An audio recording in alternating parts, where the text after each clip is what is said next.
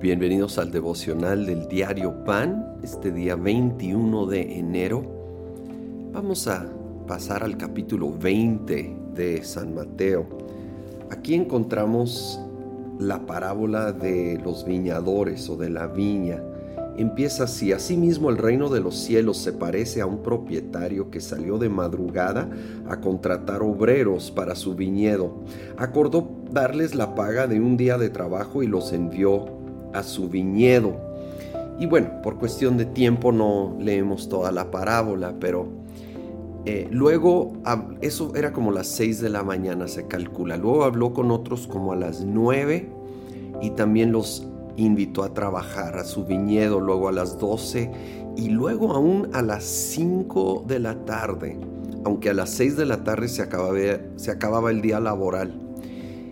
Y luego cuando era tiempo pagar, empezó con los que habían llegado al final. Y los primeros, viendo cuánto estaban recibiendo, que era el pago de un día, pensaron, ah, pues nos va a dar extra a nosotros, aunque realmente ya había acordado. Pero a su sorpresa cuando les da igual a todos y se enojaron y luego el dueño les hace recapacitar que esto no era injusto, habían quedado en eso y creo que el Señor Jesús nos está mostrando la gracia. Para empezar, ellos no consiguieron ese trabajo, no lo ganaron. Él fue y los buscó y los contrató y les dio la oportunidad de trabajar en su viñedo y de, de recibir recompensa por ello, una recompensa generosa. Solo que es tan generoso y bueno que también lo extendió a otros que hicieron menos y en nuestra mente, yo, yo entiendo, puede parecer injusto, pero gracia no es justo, es mejor que justicia. Gracia y necesitamos reconocer que todo lo que tenemos es por gracia, es ese favor inmerecido de Dios. No lo podemos ganar, no lo podemos merecer. Así que tengamos un día o 50 años sirviendo al Señor, hay que reconocer que es un privilegio servirle a Él. Es un privilegio por su gracia y el esforzarnos mucho es en gratitud, no es para ganar algo de Él, es en gratitud, en amor por lo que Él nos ha dado y Él sí va a recompensar y va a ser generoso, pero en maneras tal vez muy diferentes a como nosotros humanamente hubiéramos pensado.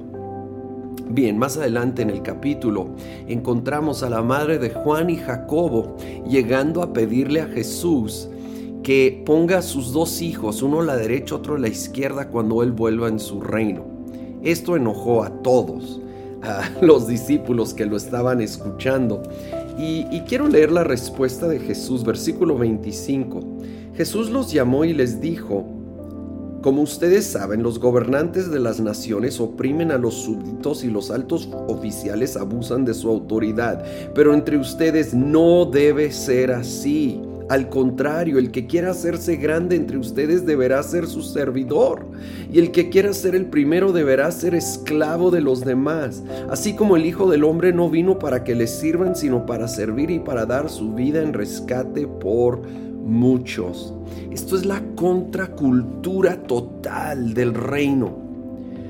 En el mundo, efectivamente, todos buscan su propio beneficio, ser el primero y abusan de su posición y autoridad. Pero Jesús dijo muy claro, así no debe de ser entre ustedes, entre nosotros para nosotros lo máximo es servir a los demás, porque Jesucristo, el Hijo del Hombre, no vino para ser servido, sino para servir y aún dar su vida por los demás.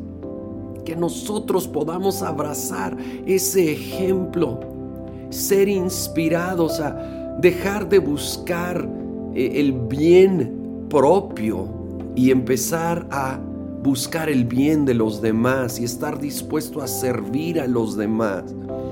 Y lo increíble y maravilloso es lo más que hacemos eso, más nuestro Señor nos va a bendecir a nosotros. Señor, gracias porque tú viniste a servir y a dar tu vida en rescate por todos, Señor. Gracias. Gracias, recibimos tu regalo de gracia que nos, nos invita a ser parte de tu viña y es un privilegio servirte. Queremos hacerlo de todo corazón y servir a los demás porque cuando servimos a los demás te estamos sirviendo a ti. En el nombre de Cristo Jesús lo pedimos. Amén.